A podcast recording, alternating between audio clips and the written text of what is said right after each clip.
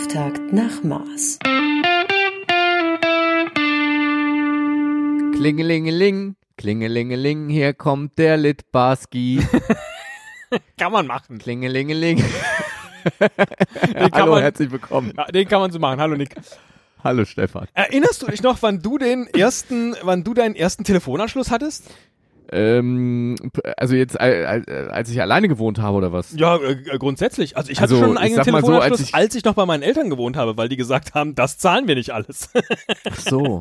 ja. aber du, wir, wir haben halt einen Altersunterschied, wir zwei. Ja, das und stimmt. äh, zu dem Zeitpunkt, wo ich quasi dann groß genug war, um irgendwie Dinge alleine machen zu wollen, Hab ich schon zehn Jahre Ähm, lang Call by Call gewählt. hast du hast du schon Ehrgespräche äh, bei deinen Eltern angefordert und äh, und und ich habe ähm, einfach gehofft, dass ich eine Internetleitung langsam mal kriege. Ja. So, und dann- 96059 war übrigens meine erste to Telefonnummer, 6959. Äh, wer da mal anrufen 301 will, 184 736 war meine erste ICQ-Nummer.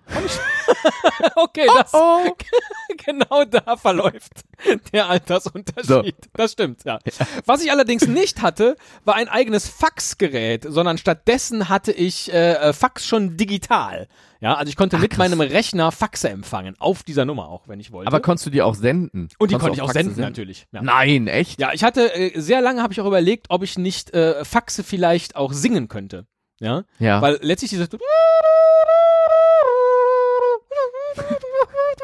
dachte ich, müsste doch irgendwie gehen. Das klingt ja? nach einer Wetten, das äh, Ja, Wette. genau- so. genau so Stefan war das. Proksch aus Meckenheim Ja. wettet, er kann damals nicht. ähm, den Text aus alten Faxgerätgeräuschen herauslesen. so, genau. Geil. Das war das war so ein bisschen mein Plan damals, aber es kam dann alles ganz anders. Ja. So, ja. Jedenfalls hatte Pierre Litbarski seinerzeit 1990 äh, ein Faxgerät.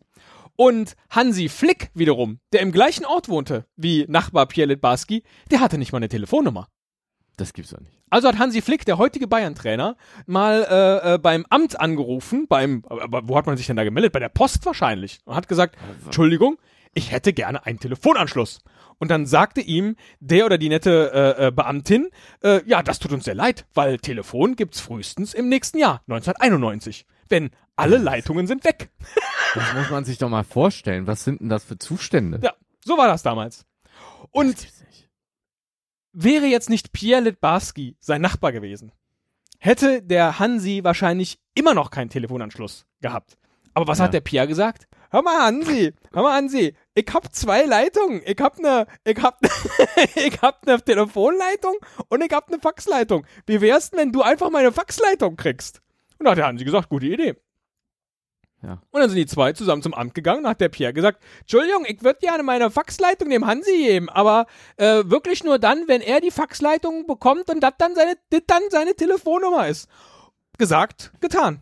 Und schwuppdiwupp hatte der Hansi Telefon. Das gibt's nicht. Wie- Damals. das ist- 1990. Na, Von ist- unserem Weltmeister Pierre Lebarski hat Hansi Flick die Faxleitung als Telefonnummer bekommen. Ist das nicht toll? Ja, jetzt, man muss sich ja auch mal vorstellen, was wäre eigentlich passiert, wenn Hansi Flick bis Ende 1991 hätte warten müssen, bis er ein Telefon kriegt. Was da vielleicht für, für, für, für Gelegenheiten sich nicht ergeben hätten, weißt du?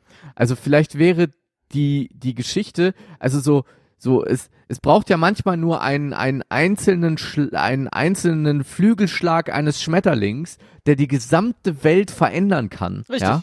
Und hier ist es ja quasi der, die Faxrückgabe von Pierre Litbarski, die vielleicht die Weltgeschichte geändert, verändert hätte. Und wenn das nicht so gewesen wäre, wäre vielleicht Hansi Flick nie Bayern-Trainer geworden. Erstens das. Zum Beispiel. Aber, genau. Weil Pierre Litbarski seinen Fax abgemeldet hat. Wir wissen jetzt nicht, wie häufig es vielleicht bei Hansi Flicke geklingelt hat und es dann in der Leitung